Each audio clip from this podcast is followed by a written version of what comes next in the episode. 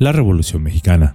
A pesar de sus logros y avances en materia social, donde el peón pasó de ser casi propiedad del hacendado a poder buscar su suerte donde más quisiera, este movimiento también tuvo desventajas y consecuencias negativas que aún se sienten en la actualidad.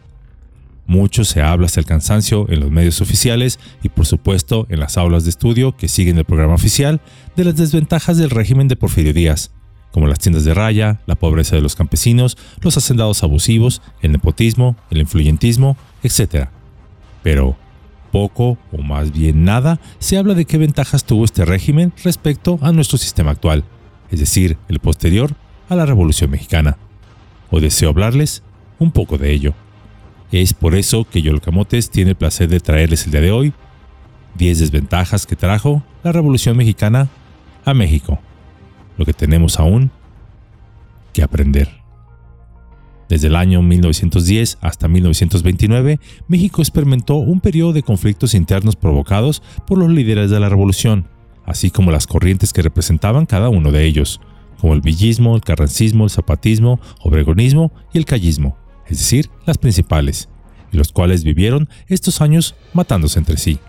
La mayoría de estos líderes que comenzaron su labor bajo la supuesta bandera de traer el bienestar para el país, abandonaron este ideal revolucionario de cambiar el sistema político y social existente y en su lugar adoptaron sus propios intereses personales o de grupo, esta situación lograría pacificarse cuando el presidente Plutarco Elias Calles fundaría el Partido Nacional Revolucionario y más tarde el Partido Revolucionario Institucional, el cual estableció un reparto civilizado del poder con sus respectivas recompensas implícitas.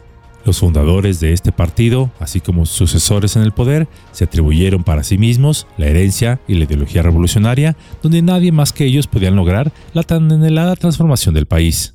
Durante los 70 años en los que el Partido Revolucionario Institucional gobernó México, en todos los gobiernos emanados del partido oficial, la Revolución Mexicana se utilizó como un mecanismo de legitimación, aunque las acciones principales de gobierno no necesariamente estuvieran alineadas con las causas que originaron el movimiento social de 1910. No obstante, a más de un siglo de distancia, todavía queda mucho por hacer en relación con las causas que motivaron este movimiento social. Si hacemos una justa comparación del antes y después del porfiriato, nos encontraríamos con grandes sorpresas, las cuales por alguna razón, probablemente política, no se nos menciona en las horas de clases.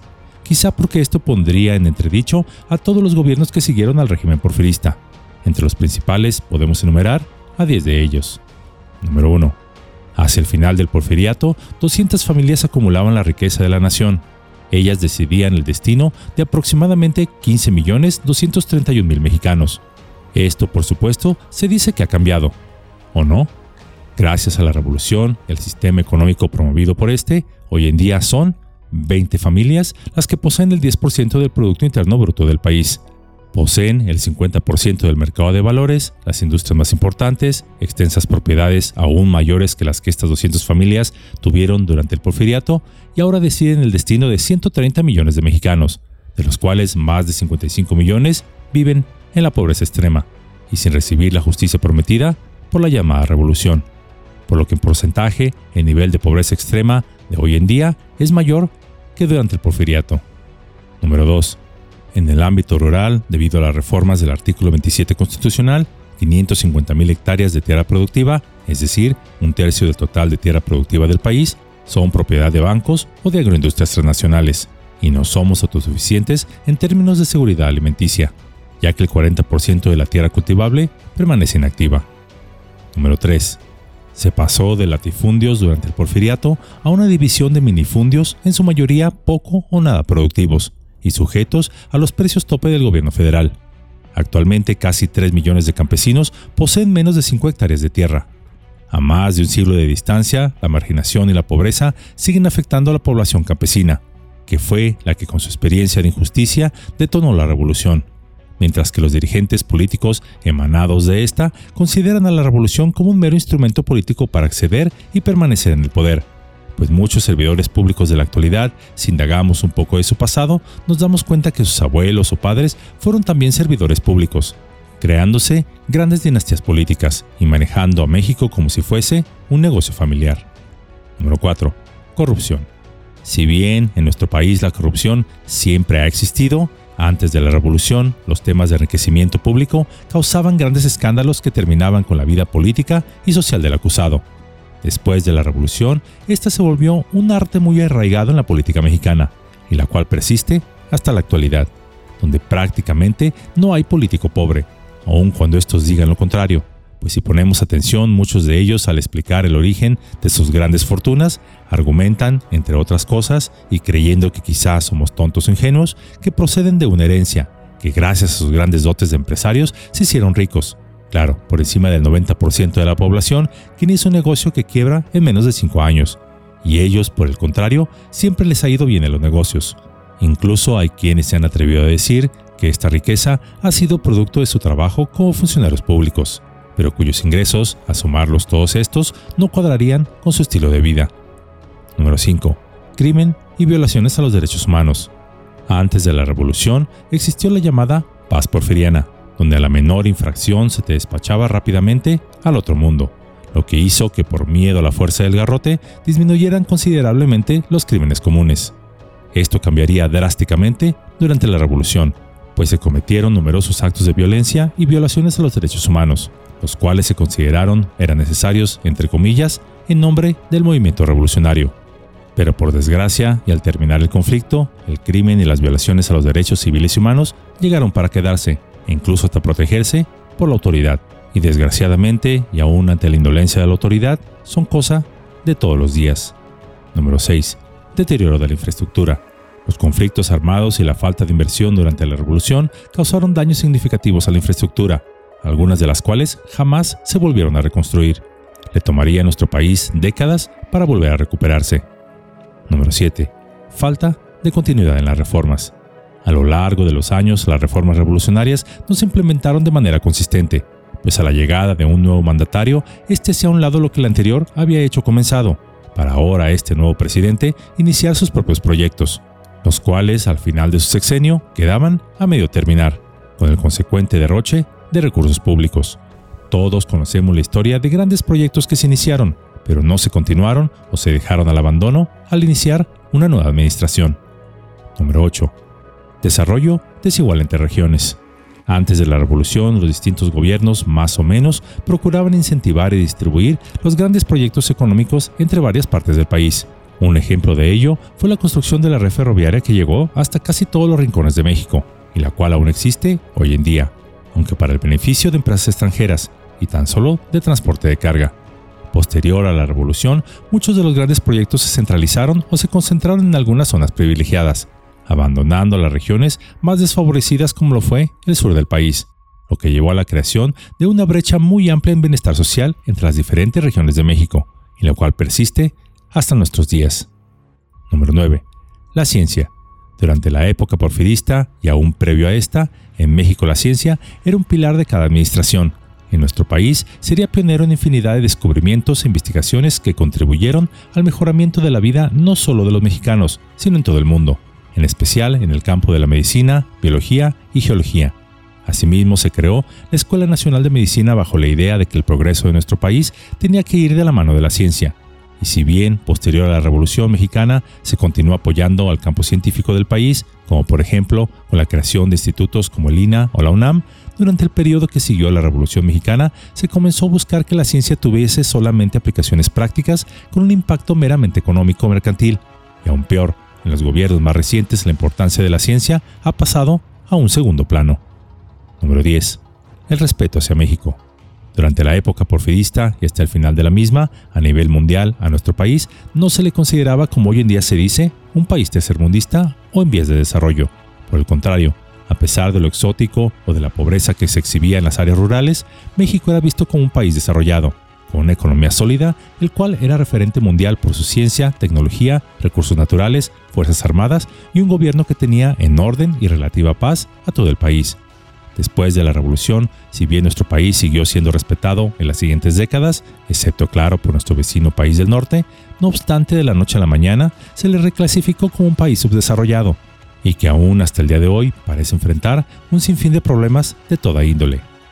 De hecho, en este punto, y les aseguro que lo siguiente no se los enseñan en la escuela, Díaz, al iniciar su gobierno, sabía que para que éste fuese reconocido tenía que buscar el beneplácito de los Estados Unidos, y aunque el inicio de su mandato presidencial así lo hizo, con el tiempo y afianzado ya en el poder, esta relación se fue desquebrajando, al punto que Díaz se volvió un abierto crítico de la Casa Blanca, negándole distintas peticiones a nuestro vecino país del norte y viendo con malos ojos las intervenciones estadounidenses a otros países, asimismo señalando su desacuerdo con la llamada política Monroe, donde los Estados Unidos veían como su esfera de influencia al continente americano y con derecho a interferir en los asuntos internos de todos los países del continente, fungiendo ellos, es decir, los Estados Unidos, como los propietarios morales e incluso físicos de todas las naciones de América. En este sentido, Díaz abogó abiertamente porque se creara en su lugar una doctrina continental, en la que todos los países de América, excepto por supuesto los Estados Unidos, dieran una aportación para una defensa en común. ¿En defensa en contra de quién? Pues de los Estados Unidos. Esta doctrina, la que se le llamó la doctrina Díaz, no fue del agrado de nuestro vecino país del norte, el cual comenzaría a mover sus piezas y a buscar apoyar a un caudillo para que Díaz dejara el poder, y lo cual eventualmente sucedió. En esta sencilla cápsula vimos algunas ventajas que tuvo la época porfirista en relación con la actualidad. Y antes de que salgan por ahí, porque siempre los hay, quienes digan, pero no hables de las cosas malas del régimen de Díaz, las cuales por supuesto existieron y todos sabemos cuáles fueron, pero esta cápsula no versa sobre este tema, de lo contrario sería muy extensa, pero sí podemos señalar algunas de ellas, pues también don Porfirio Díaz, al igual que muchos de los que se sentaron en la silla presidencial, se sintió cómodo en ella y no quiso dejarla, religiéndose una y otra vez. Que dicho sea de paso, no sería el primer mandatario en hacerlo. Juárez, el benemérito de las Américas, se religió a sí mismo varias veces, y tan solo la muerte terminó con su mandato. Plutarco Elias Calles pretendió seguir gobernando a través de otros presidentes en su llamado Maximato. Obregón cambiaría la constitución para reelegirse a sí mismo, aunque no alcanzó a iniciar su nueva administración. Miguel Alemán y Luis Echeverría Álvarez vieron, sin lograrlo, cómo poder reelegirse, y así un largo etcétera. Don Porfirio Díaz gobernó al país con mano de hierro, reprimió la disidencia y la oposición y se enriqueció a sí mismo y a sus amigos a expensas del pueblo mexicano al cual se le deseaba siempre tranquilo y entretenido, para que no pensara en otras cosas. Bueno, esto aún sigue sucediendo, pues al pueblo vale circo. El porfiriato tenía muchos puntos en su haber. La producción del país fue en ascenso y figuraba entre los primeros lugares del mundo en producción de plata, petróleo, ganadería, algodón y enequén. Se construían obras portuarias, mercados, escuelas y sin sospecharlo incluso se pusieron las bases y estructura para el futuro monumento a la revolución, movimiento que habría de derrocarlo.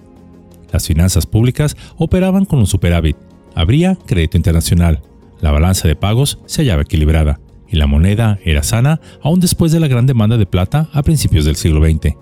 Ciertamente había miseria en el campo, aunque bastante menos que cuando don Porfirio subió al poder. La paz y las garantías de orden permitieron sembrar la tierra y las nuevas comunicaciones como el telégrafo o el teléfono, así como las nuevas industrias, contribuyeron a vigorizar las corrientes económicas en toda la nación. En contraste, en la actualidad, el crimen organizado controla la mayor parte del país, y quienes crean con su esfuerzo un negocio próspero son víctimas del chantaje o incluso de la violencia de quienes forman parte de estos cárteles criminales, creando miedo en quienes desean iniciar un negocio propio. Cuando don Porfirio subió al poder, había 3.749 ranchos. En vísperas de dejarlo, estos habían aumentado a 8.431. El número de haciendas había aumentado de 6.684 a 48.635. Ciertamente los salarios eran bajos, pero los precios también lo eran. Por ejemplo, 8 centavos costaba el kilo de maíz, 12 centavos el de trigo, 16 centavos el de frijol y 26 centavos el de arroz además existía la circunstancia de que el peón agrícola tenía asegurada casi comida, además de su salario. Para darnos una idea de cuánto podía alcanzar ese salario, un jornalero al inicio del régimen de Díaz ganaba 37 centavos diarios.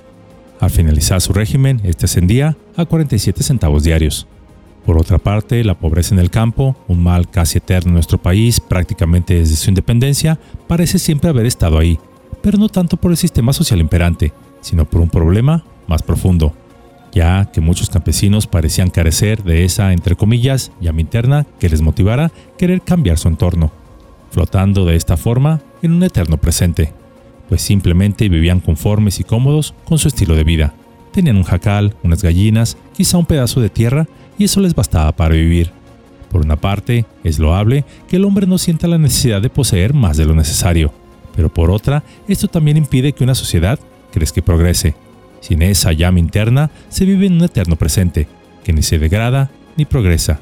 Y esto fue lo que le sucedió a México durante el porfiriato. Otra desventaja del porfiriato fue la desmedida protección que el régimen le dio a los influyentes, esto en búsqueda del progreso económico del país, por lo cual se olvidó la prosperidad de la vida en general. Otro factor negativo de esa época fue el servilismo, el culto casi místico a la figura presidencial, un servilismo que floreció como lo hace la lama verde en aguas políticas estancadas, pues solo había una figura de poder, e ir en contra de esa figura podía ser muy perjudicial. Todos tenían miedo en contradecir a don Porfirio. Incluso un diputado del Congreso llegó a decir abiertamente que con tal de agradar a don Porfirio, todos estaban dispuestos a automillarse y a perder el honor. Y ni de qué hablar de los subsidios a la prensa, donde numerosos medios eran generosos en sus elogios al régimen.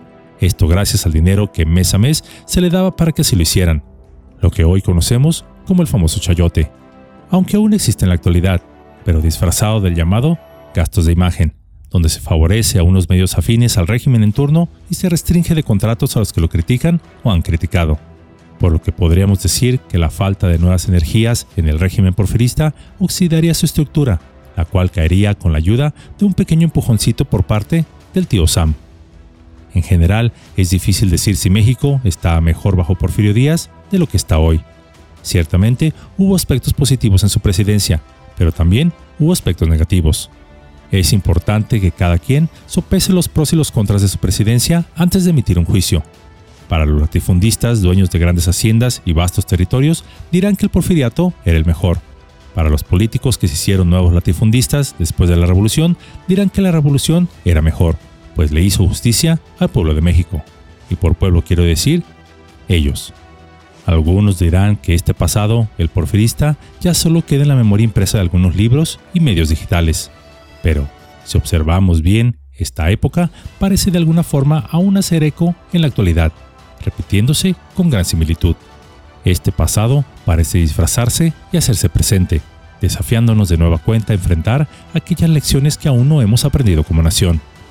Pero, ¿qué serán estas lecciones que no hemos aprendido aún como mexicanos? Lo ignoro, pues esto solo cada quien lo sabe en lo más profundo de su alma y corazón. Pero sea lo que fuese, esta lección seguramente tiene que incluir la empatía por los demás, la honestidad, el honor y el trabajo en equipo, haciendo a un lado las divisiones que nos hacen caer en el lodo una y otra vez. Si logramos escaparnos de esos males del pasado, finalmente podremos graduarnos y salir de esa eterna rueda de la fortuna de la que en ocasiones parecemos vivir atrapados, y por fin alcanzar ese destino que tanto hemos soñado como nación.